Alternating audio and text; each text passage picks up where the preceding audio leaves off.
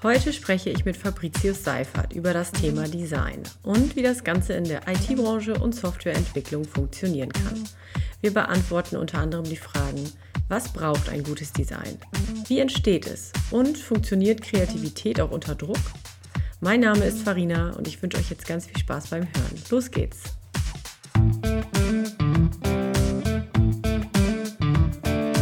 Ein wirklich guter Podcast der Neuland-Podcast zu Softwareentwicklung, E-Commerce und Organisation. Hey Fabricius, schön, dass du da bist. Schön, dich hier zu sehen. Und ähm, bevor wir loslegen mit dem Thema heute der Folge, wollte ich dich äh, fragen, ob du dich vorstellen kannst, dass du einmal kurz den Hörenden erzählen kannst, wer du denn bist und was du so machst. Ja, hi Farina, danke, dass ich hier sein kann. Ähm, ich bin Fabricius, ich bin bei Neuland jetzt fast zehn Jahre und arbeite hauptsächlich in der Frontend-Entwicklung äh, mit großen Schnittmengen Richtung Design, User Experience und ähm, eben in der Richtung unterwegs. Genau. Das ist so die ganz grobe Zusammenfassung. Ja, das muss man dann immer irgendwie kurz runterbrechen, ne? Das ist dann nicht so einfach, das in ein, zwei Sätzen zusammenzufassen. Aber wir werden ja heute wahrscheinlich noch mehr über dich erfahren. Wir hatten in Berlin ein ganz schönes Gespräch über das Thema Kreativität, als wir auf der Beyond Tellerrand waren. Übrigens auch Shoutout an Marc Thiel und alle, die diese Konferenz gemacht haben. Ganz, ganz tolle Konferenz.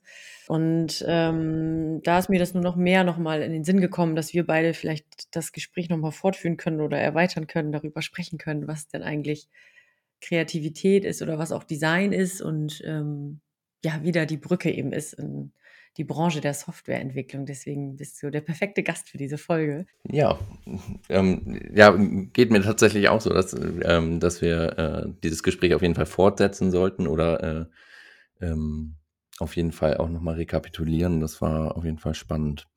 Ähm, genau, deine einleitende Frage, wie das eben mit äh, wie Design mit Softwareentwicklung zusammenhängt, das ist, glaube ich, relativ kurz beantwortet, so dass es halt äh, auch bei Software in der Regel darum geht, dass Menschen das am Ende benutzen müssen und äh, ähm, die, das Design an der Stelle halt eben die Benutzbarkeit fördert und, und eben die Schnittstelle vom menschlichen Tun zum oder menschlichen zu menschlich, menschlichen Handlungen zum äh, Computer eben ermöglicht und äh, das auch soll und nicht Selbstzweck sein soll, sondern halt eben die Funktionalität da, da verbessern soll oder beziehungsweise überhaupt erst ermöglichen soll.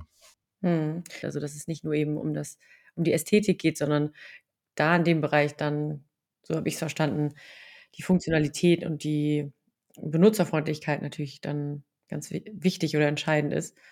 Äh, ja, genau. Die Ästhetik rückt so gesehen in den Hintergrund, als dass es nicht um sie als Kernelement geht. Die Ästhetik spielt auf jeden Fall, denke ich, eine wichtige Rolle. Also, ähm, ja, also ähm, es gibt äh, Studien darüber, dass, ähm, ähm dass äh, Interfaces, die besser gestaltet sind, auch äh, äh als besser funktionierend wahrgenommen werden, beispielsweise. Also wenn, wenn etwas schlecht gestaltet ist, aber die, die gleiche Funktionalität bereitstellt, nehmen die Nutzenden es so wahr, als ob, ähm, als ob das einfach ein schlechteres äh, System ist. Und äh, insofern spielt die Ästhetik da schon auch eine Rolle.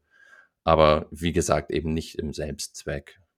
Mhm. So, das ist, glaube ich, so ganz so der Kern davon, dass man, dass es keine künstlerische Verwirklich äh, Ver Selbstwirklichung ist, sondern Selbstverwirklichung ist, ah, ähm, sondern äh, tatsächlich immer, immer dem der Funktion folgen soll. So.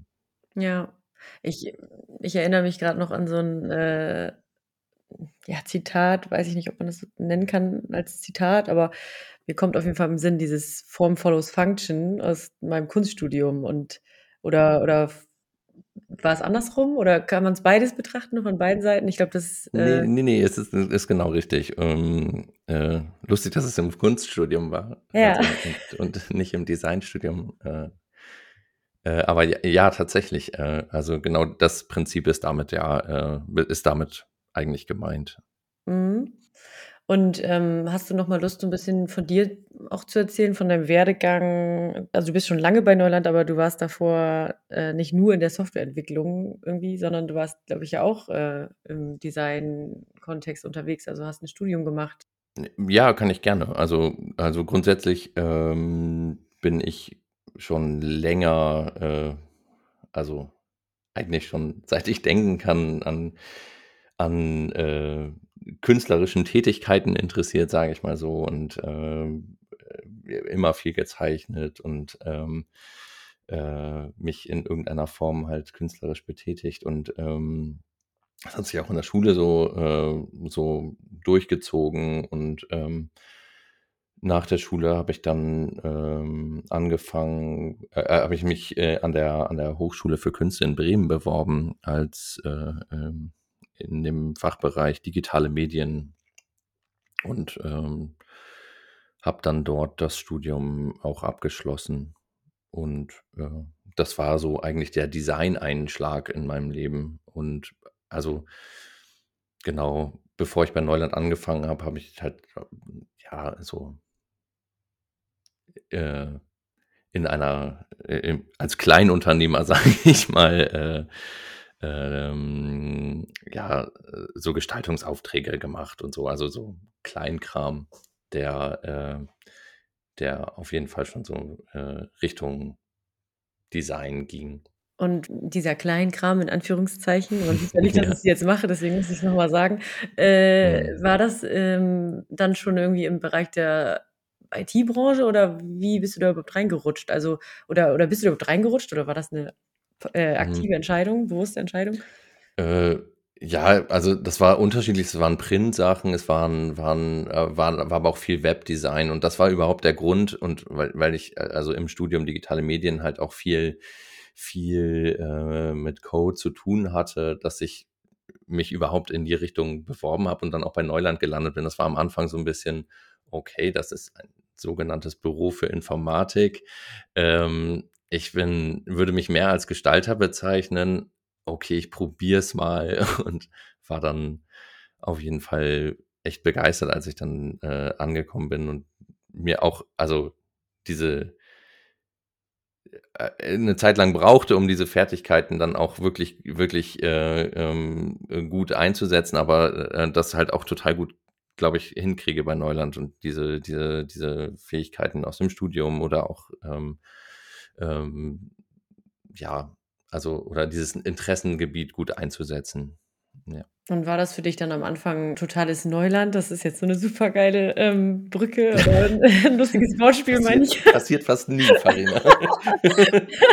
Ähm, war das für dich dann, wie gesagt, Neuland, dass du dann in der IT gearbeitet hast und dich dann so richtig hast du dich da richtig reingefuchst dann in die Softwareentwicklung oder war das halt, wie gesagt, schon vorher, dass du's im Studium schon hattest, schon vorher so gefestigt, dass es für dich dann total entspannt war, sage ich mal in Anführungsstrichen, oder war das schon mal so 'n schon so 'ne Challenge für dich? Das war schon 'ne Cha 'ne Challenge. Wie gesagt, ich habe halt gecodet im Studium so, also, das würde ich nicht Programmieren nennen und war über die Grundzüge und so natürlich, äh, vo vollkommen im Klaren, aber während äh, während der Anfangszeit habe ich mir das halt alles draufgeschaufelt, so würde ich das halt, ähm, bezeichnen und das, ähm, hat meines Erachtens ganz gut funktioniert, aber, äh, war schon war schon 'ne Herausforderung an der Stelle. Ähm, ja, insbesondere, weil äh, weil ich also, weil das halt mein 1. Kontakt mit wirklich großen Systemen war so, ne? Also, ähm, vorher waren's halt so kleine Webseiten, die man so als als Webmaster irgendwie noch selber als HTML-Dateien hochgeladen hat und auf einmal auf einmal ist man mit Deployments und und und, äh, Versionskontrolle konfrontiert und muss, äh, Code von mehreren Leuten zusammenführen. Es muss muss irgendwas gebaut werden. Die Software ist nicht einfach in 'ner Textdatei und wird dann hochgeladen so und also, das, äh, ähm, waren schon waren war schon 'ne neue Welt für mich und das, äh, ja aber also, ich finde das auf jeden Fall also, ich fand die Zeit auf jeden Fall jetzt rückblickend total spannend und auch, ja, enorm lehrreich und das, äh, ist einfach, äh, ja, total gut. Schön. Und jetzt ganz, ähm, zurück zum zum eigentlichen Thema der Folge. Äh, was würdest du denn sagen, wie entsteht ein gutes Design oder was braucht ein gutes Design? Also, vielleicht auch erst mal grad noch so unabhängig von der Softwareentwicklung vielleicht auch, sondern erst mal ganz allgemein gesprochen und dann vielleicht noch mal den Bogen zu spannen in die Softwareentwicklung. Also, ich bin der Meinung, dass gutes Design, ähm, entstehen kann, wenn man sich darüber im Klaren ist, welche Aufgabe es erfüllen soll. Und, ähm, diese Grundbedingung, dass du dass dass man halt dass man wirklich versteht, was Nutzende, ähm, mit dem Design, sage ich mal, jetzt als Schnittstelle für zu Informationen oder eben 'nem Interface, ähm, was was was die wollen und was was deren Aufgabe ist, die sie damit, äh, erfüllen. Also, sei es jetzt, ähm, ich habe 'n Flyer in der Hand und will die Kerninformationen dieses Flyers, äh, erfassen. Oder ich, ähm, habe 'ne Einkaufslisten-App und möchte, äh mir den Einkauf der letzten Woche noch mal wieder als Liste machen oder so. Also, es gibt ja ganz viele so so Beispiele und, ähm, ich glaube, du gutes Design kann nur dann entstehen, wenn derjenige, der das Design herstellt, sich über diese Dinge im Klaren ist. Also, dass ähm, dass die zu erwartende Interaktion schon ge gedacht wurde, so, dass es nicht, ähm, ja, dann 'ne Sammlung von Buttons, Text und und Inputfeldern wird, sondern dass es halt äh, dass es halt, äh, darum geht: „Okay, was ist was ist die Aufgabe grade?“ Also, Mhm. genau. Ich glaube, das beschreibt es am besten. Ja, also, wieder so 'n bisschen auch zu dem Punkt, äh, vom Anfang, dass, eben es nicht nur gut aussehen muss, sondern dass so 'ne gewisse Bedürfniserfüllung stattfinden Mhm. muss. Also f also, dass quasi das Gegenüber mitgedacht ist oder die die nutzenden Personen mitgedacht sind, die das am Ende konsumieren, nutzen, verwenden und daran das dann auch scheitern kann. Also, dass da Mhm. das da steckt ja auch 'ne Abhängigkeit drin, ne? Also, ja absolut. Also, und vor allem der, äh, unbedingte Wille, äh, sich in den Nutzenden reinzuversetzen und nicht das zu denken, was was das Geschäftsziel ist oder so, sondern was sondern wirklich aus der Sicht der Nutzenden da ranzugehen. Mhm. Also, wenn ich mir jetzt vorstelle, Fabricius steht auf, geht an den Schreibtisch und legt los mit seiner Arbeit und muss jetzt kreativ sein, muss jetzt irgendwie weiter basteln an 'nem Frontend. Wie gehst du an deine täglichen Doings ran? Also, auch grade was, ähm, kreative Aufgaben angeht. Gibt's 'ne Art Routine für dich persönlich oder Mhm. 'n hast du so Rituale oder gibt's so so Tipps und Methoden, die dir persönlich helfen oder gibt's so was auch Mhm. allgemein? Puh, äh, äh, ja, äh, also, das sind i ich glaube, da gibt's unterschiedliche Aspekte. Zum einen gibt's halt den den den Aspekt so: Wie bekomme ich die Menschen, die relevant dafür sind, an den Tisch, um um also, we wenn man jetzt im Sinne von wir sind in 'ner Produktentwicklung an das ganze Thema rangeht, ähm, wie kriegt man die Leute an den Tisch, die dafür relevant sind, diese diese Nutzerinformationen und Geheimnisse, sage ich mal, Mhm. preiszugeben? So, das sind also, Produktsprecher, die Stakeholder an der Stelle. Und die, ähm wie kriegt man die an den Tisch und wie kriegt man die richtigen Informationen da raus? Das ist das eine. Ähm, und also, ja ja, wa also, was was mir da einfach immer total gut hilft, ist, wenn am Ende, ähm, irgendwie so was wie 'ne Story rauskommt. So also, so was: „Ich bin ein Nutzender und ich möchte dieses und jenes, äh, tun.“ Und, ähm, diese einzelnen Schritte werden dann irgendwie aufgeteilt in in in Bereiche des Designs und, äh, dann muss ich dann es fühlt sich das so 'n bisschen an wie 'n Ausmalbild am Ende. Man hat sich so 'ne Schablone gebaut und dann, äh, müssen diese diese Sachen halt mit Inhalten gefüllt werden. Und dann kann man sich in diesen kleinen Teilen also, wenn man diese Architektur, sage ich mal, e entwickelt hat, dann kann man diese kleinen Teile mit mit guter User Experience füllen, so. Dann dann kommen solche Sachen wie, keine Ahnung, Gesetz der Nähe oder so, äh, äh, zum Tragen, wenn's um um, äh, Inputs oder sonstige Sachen geht. Und, ähm, aber also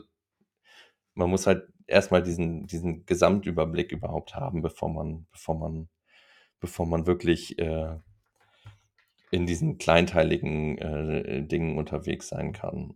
Mhm. Ja, das ist das ist das eine.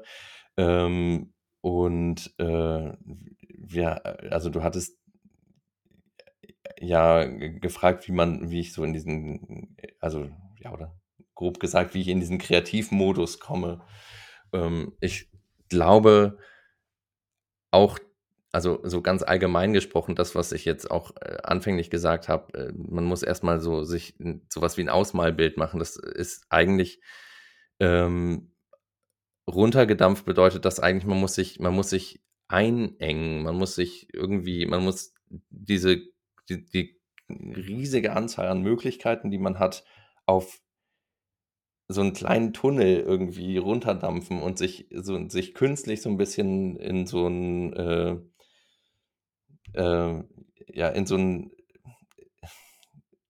auf wenige Möglichkeiten beschränken, weil nur dann, äh, äh, kann man wirklich und das ist das ist 'ne Meinung von mir, dass man dann erst kreativ werden kann. Also, wenn wenn 'n 'n gewisser Mangel von irgendwas da ist, dass man dann halt, äh anfangen kann, mit diesem Mangel kreativ umzugehen und, ähm, ja, ich finde, da gibt's total viele Beispiele. Also, das beste Beispiel ist mit meinen Kindern. Die haben so lange Lego gespielt bis und und wirklich tolle Sachen gebaut, wie äh, äh, wie sie ganz wenige Teile hatten. Und dann haben wir gedacht so: „Ja, cool, die mögen das voll gerne“ und haben halt auch Verwandten und so gesagt, so: „Hey, Geburtstag, Weihnachten, schenkt mal Lego, das finden die super.“ Mhm. Und was ist passiert? Die hatten dann am Ende super viel Lego und könnten total viele Dinge bauen, die total schön sind und und und und ja, die Möglichkeiten werden werden unendlich.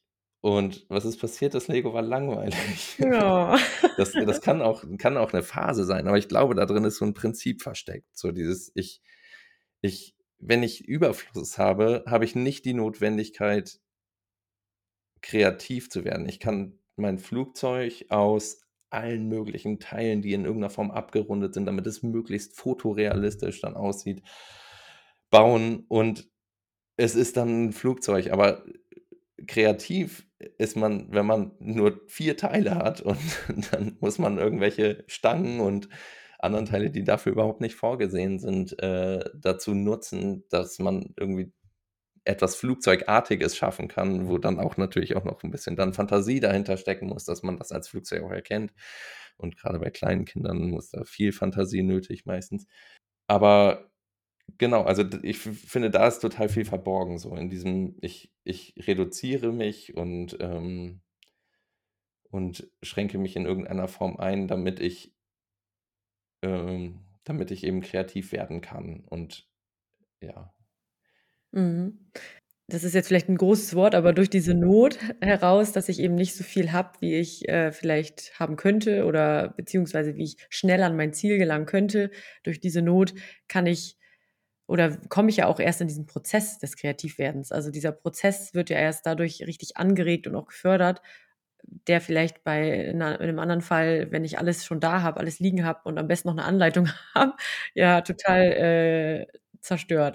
Mhm. Ja, ja, und da da da da passieren ja auch also, äh, das sind sind ja Umwege quasi, ne? Man man, äh man wenn's n nicht den geraden Weg gibt, dann muss man muss man muss man irgendwo ausweichen. Man macht Erfahrungen, die vielleicht auch dann misslingen oder so, aber das sind halt die passieren halt in der Regel nur, wenn man wenn man eben, ja, ich sage mal, den steinigeren Weg wählt.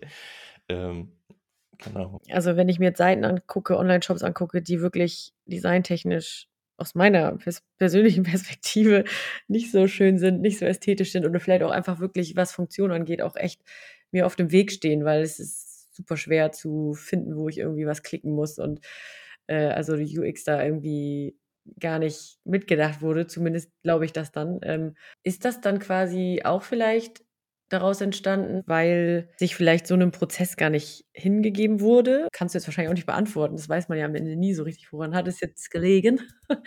Aber ich frage mich grade, ob das da vielleicht mit zusammenhängen könnte auch. Also, das 1. Beispiel, was so sehr, sehr, sehr, sehr gängig ist, ist halt, was auch, äh, ganz viel angeführt wird, ist halt was schlechtes Design betrifft, ist Amazon, Mhm. ähm, die einfach, äh ja, wirklich, also ich finde die Definition historisch gewachsen trifft es da irgendwie am besten. Trotzdem verkaufen die halt wie verrückt und äh, ähm, da gibt es offensichtlich nicht die Notwendigkeit, äh, da sich wirklich Mühe zu geben, weil die Leute äh, es so doll wollen, dass sie es halt dann irgendwie lernen und halt mit diesen, mit diesen Unwägbarkeiten halt umgehen. Ähm, und ja, genau, also äh, der eine Vektor kann halt sein, es gibt nicht die Notwendigkeit, es funktioniert schon irgendwie. Mhm. Ähm, dann gibt es so dieses, wir starten klein und wollen erstmal halt irgendwas zum Fliegen bringen und äh, merken so langsam, okay, wir flanschen immer wieder was dran. Das ist dann vielleicht auf Dauer nicht so optimal. Das passiert halt. Also das kann damit zu tun sein, haben, dass es halt dann einfach schnell gehen muss, nicht viel Geld da ist oder dass, dass ähm, was auch äh, halt auch in der Softwareentwicklung, also auch oder auch im Design von, von Software halt häufig passiert ist, dass wechselnde Generationen von Entwickelnden da sind, die dann unterschiedliche Geschmäcker reinbringen oder unterschiedliche Designende an der Stelle, die dann Geschmäcker reinbringen, die anders sind oder äh, neue Prinzipien mit alten vermischen und dann äh, ja da ähm, nicht so konsistent arbeiten. Äh, ja, da ist, sind Designsysteme ja beispielsweise einfach ein großes Thema. Äh, Marco hatte da, glaube ich, mit euch ja auch schon mal einen Podcast drüber aufgenommen, äh, wo es genau, wo es halt genau um dieses Thema ging. Wie kriege ich eigentlich konsistente, konsistentes Design innerhalb meines, meines Systems hin und wie wie gewährleiste ich eigentlich, dass unterschiedliche Menschen daran arbeiten können und es trotzdem einheitlich bleibt? Und kannst du persönlich äh, berichten von vielleicht einem Projekt oder einer 'ner krassen Herausforderung in den vergangenen, ähm, Jahren, wo du eben auch so an deine Grenzen gekommen bist, was das anging, zum Thema: „Oh, wie kriege ich das jetzt irgendwie schön, aber Mhm. irgendwie auch so, dass es funktional ist?“ Ja, diese diese Projekte gibt es natürlich. Ähm, ich würde jetzt mal mit 'nem po mit mit Positivbeispielen anfangen. Also, 'n Positivbeispiel ist für 'n Kunden von uns 'n 'n Customer Service Tool, was wir gemacht haben und, äh, das ist jetzt auch schon, oh, schon, hm, Corona-Anfang haben wir da, äh, mit begonnen damals. Ähm, und das, äh das war so 'n gutes Beispiel, weil wir weil das halt da waren alle Leute zu jedem Zeitpunkt involviert und es war nicht so also, da waren die Menschen, die es nutzen, dann waren Product Owner dabei, ähm, also und auch die Entwickelnden und wir haben zusammen ein Produkt entwickelt und das war tatsächlich an der Stelle total total hilfreich, weil alle halt irgendwie mitgedacht haben und mitge mitgearbeitet haben. Das war das war total gut. Es gab andere Projekte, wo ähm, beispielsweise Design und, äh, Product Ownership vorgearbeitet haben und die Entwicklung so 'n bisschen rausgelassen haben, weil, ähm, dann hat man habe also, habe ich zumindest immer das Gefühl, dass okay, ich bin jetzt nur derjenige, der das runtertippen soll und in Code gießen soll und gar nicht mehr mitdenken soll. Und ich als Entwickelnder mit 'ner Sicht auf Nutzende habe habe trotzdem ganz viele Sachen, die dafür relevant sind, die vielleicht nicht unmittelbar designrelevant sind oder unmittelbar produktrelevant sind, aber trotzdem, äh, relevant dafür sind, wie wie nutzbar wird das Ganze am Ende oder was sind ja ja, also, es sind ja auch einfache technische Sachen, wie wie wie funktioniert der Browser so? Das wissen die anderen natürlich auch grob, weil sie damit ja auch arbeiten und das auch schon häufiger von uns dann gehört haben. Aber, äh, ich glaube, 'ne Grundbedingung dafür, dass so was wirklich gut funktioniert, ist, dass zu jedem Zeitpunkt alle, die wirklich wollen, dabei sind und, ähm, nicht, äh Dinge so über die Hecke geworfen werden, sondern dass sie im Dialog passieren und, ähm ja und man gemeinsam eben an dem Ergebnis auch dann arbeitet. Ich habe grad kurz irgendwie drüber nachgedacht, ob nicht dann vielleicht diese also, jetzt in dem Beispiel, was du eben am Ende genannt hast, da hast du ja gar keine Möglichkeiten mehr eigentlich oder beziehungsweise da wird dir ja schon 'ne Anleitung dann gegeben, ne? Und deswegen bist du dann nur die Person, die ausführt. Also, da ist ja dieser Prozess der Kreativität, äh, für Mhm. ein Design, der findet dann gar nicht statt und da wirst du dann gar nicht abgeholt oder mitgenommen, ne? Das ist ja genau der Mhm. Punkt dann, ne?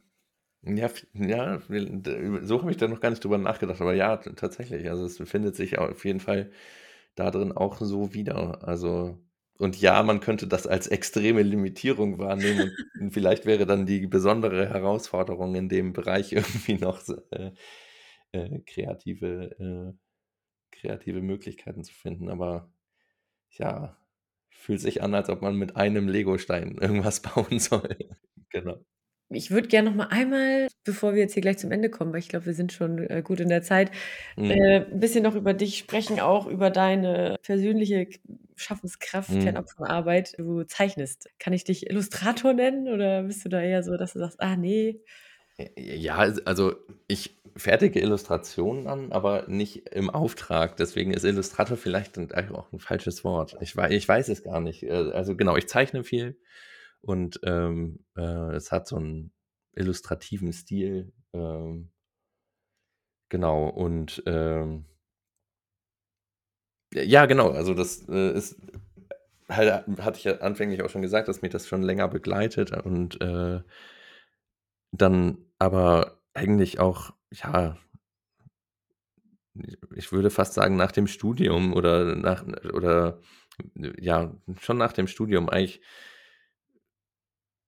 eher halt also, dieser Anteil überwogen hat, dass ich das beruflich dass ich beruflich gestalte und und, äh, sich da irgendwie diese dieses Bedürfnis, sich in irgend 'ner Form auszudrücken, äh, dann erst mal so scheinbar befriedigt war. Und während Corona habe ich dann angefangen, wieder richtig zu zeichnen und wirklich, äh, also, so künstlerisch zu zeichnen und das hat, äh ähm, genau, und das hat jetzt dazu fü geführt, dass ich, ähm, ja, in der Zeit mir so 'n so 'n Stil angeeignet habe, der, äh der ja ich glaube, relativ gut wiederzuerkennen ist und, ähm, halt auch gewissen Regeln unterliegt und, äh, genau, ich kann ja kurz drauf eingehen. Das sind, ähm sind so kleine isometrische Zeichnungen, ähm, die sind nach dem Vorbild von Owen Pommery entstanden. Das ist 'n 'n hm, 'n Illustrator aus UK,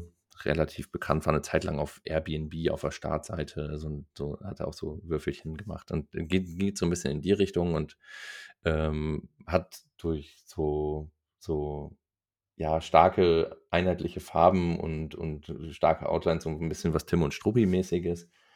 Ähm, genau.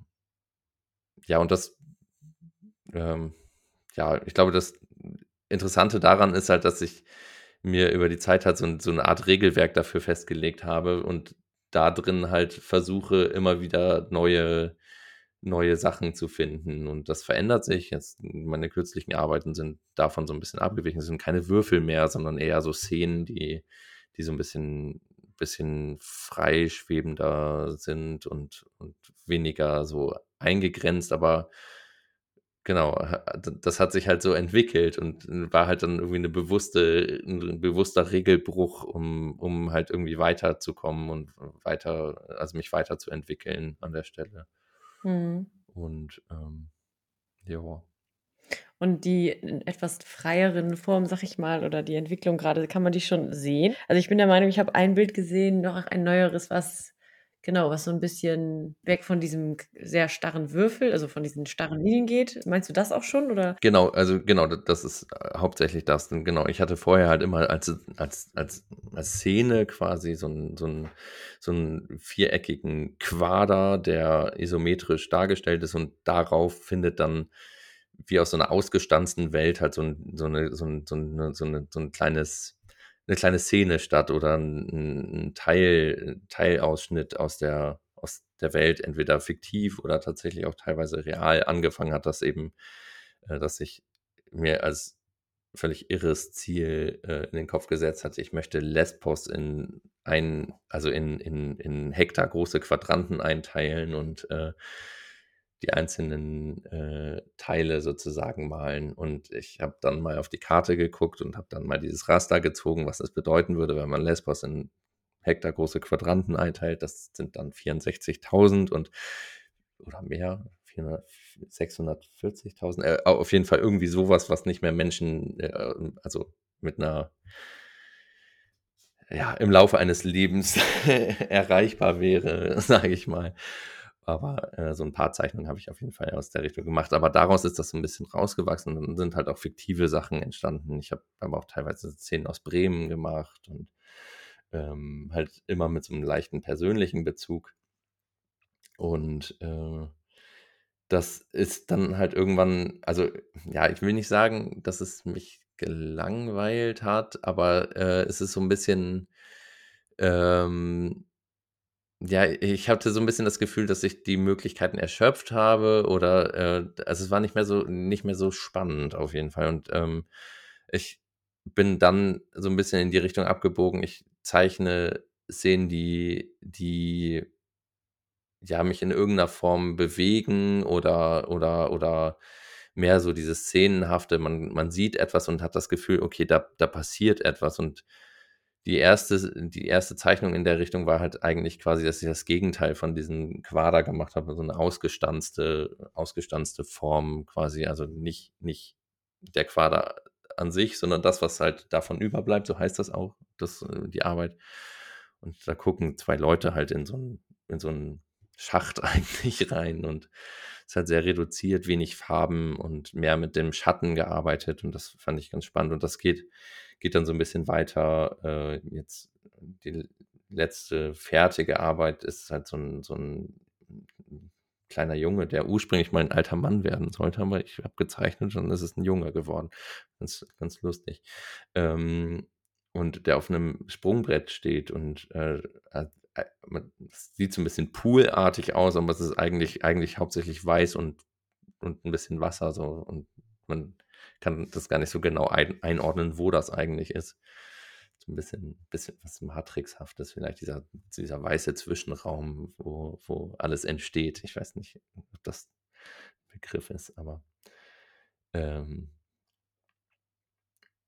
genau, und ja, also, und das finde ich halt spannend, wenn man das, wenn man so ein Bild anguckt und da, da, da passiert irgendwas. Man hat das Gefühl, okay, man fühlt irgendwie selber was. Irgendwie, dieser Junge sieht so ein bisschen, so ein bisschen schüchtern aus und so kurz vorm Sprung, unsicher, ob er springen soll oder nicht. Und ähm, also zumindest war die Rückmeldung von den Menschen, die es gesehen haben und meinten, was dazu sagen zu müssen, so, dass sie irgendwas halt fühlen dabei, entweder sei es eigene Erfahrungen oder, oder zumindest so empathisch und das, das finde ich gut. Also dann, ich finde, da geht das irgendwie noch weiter und das ist mehr als nur so ein persönliches, ich finde das schick. So, ähm, kriege das irgendwie auch ganz gut hin, aber äh, hin mehr so zum, okay, ich, ich erzähle auch was und das äh, ist mir vorher noch nicht so ganz gelungen und ich glaube, das passiert da jetzt gerade so. Und da bin ich guter Dinge und hoffe, dass ich da gut weiterkomme. Aber es ist so ein bisschen, es ist so ein bisschen zäher. Die, diese kleinen Würfel, die gingen richtig gut von der Hand. Also das ist so, zeitlang habe ich irgendwie pro Woche einen neuen gemacht und äh, das ist dann auch so ein bisschen äh, ja, ist auch irgendwie, dadurch ist so ein gewisser Druck entstanden, aber äh, ja, mit, dem, mit denen lasse ich mir ein bisschen mehr Zeit und das tut auch ganz gut. Also es ist so halt mehr was von mir selbst. Ich habe die Bilder ja auch schon gesehen und ich finde äh, die sehr schön und die haben auf jeden Fall, finde ich, ganz viel auch mit Perspektive zu tun. Also das finde ich irgendwie total schön. Ähm, und haben für mich eine unglaubliche Tiefe, also auch optisch einfach. Also, ich habe das Gefühl, man kann da richtig rein in das Bild oder es wäre so eine so so 'ne das ist wie so ein Thumbnail für okay, und wenn du dann jetzt draufklickst, dann ist es so Virtual Reality und dann kannst du da durchgehen so. So irgendwie das weckt das auch oft bei mir, wenn ich deine Bilder anschaue. Ähm, also, dass da halt noch viel mehr drin steckt oder vielleicht sogar noch mehr Detail drin steckt. Aber ich glaube, vielleicht ist es auch einfach gut, wenn wir die äh, auf jeden Fall verlinken, also irgendwie die Website von dir oder so, dass wir äh, den Leuten ähm, das zeigen können. Ich glaube, es ist gut, sich das einfach mal anzuschauen. Ja, sehr gern. Also meine Website ist auf jeden Fall eine Adresse, wo man die Sachen sehen kann oder ansonsten halt auch äh, mein Instagram-Kanal, äh, wo ich relativ regelmäßig äh, Sachen poste, die, also wo dann auch so ein bisschen mehr Prozess noch drin ist. Auf der Webseite sind eher die fertigen Sachen, das ist auch so ein bisschen verkaufsorientiert. Ähm, aber äh, der Instagram-Feed ist so, da geht es dann mehr um, was mache ich gerade und wie, ja, auch so Zwischenschritte eben, so Work in Progress. Mhm. Ja, da hast du ja quasi schon äh, meine letzte Frage beantwortet, äh, wo man dich noch finden kann oder wo man mal nachschauen kann, was du noch so tust und treibst. Und dich erreichen kann man dann auch darüber. Genau, bei Instagram ist, glaube ich, am einfachsten. Fabricius.isometrix ist mein Handle da und so sollte mich, man mich da, glaube ich, auch ganz gut finden. Perfekt. Und hast du noch irgendwas, was du loswerden willst? Oder das Gefühl, das muss jetzt noch hier rein, bevor wir die Folge beenden? Nein. Ich bin, bin total froh, dass ihr mich eingeladen habt und habe äh, hab, äh, mich echt über das Gespräch sehr gefreut. Finde gut, dass es auch so ein, so ein ganz, ganz offenes Gespräch war. Danke sehr dafür. Ja, danke dir. Dann sehen wir uns bald mal wieder im Büro, würde ich sagen. Und ansonsten wünsche ich dir einen schönen Tag. Ebenso und danke dir, Farina. Ciao. Ciao. Das war unsere Folge Wie entsteht eigentlich ein gutes Design, Fabricius? Lass uns gern eine Bewertung da oder abonniere im besten Fall unseren Podcast. Und falls du Ideen, Wünsche oder Anregungen für uns hast,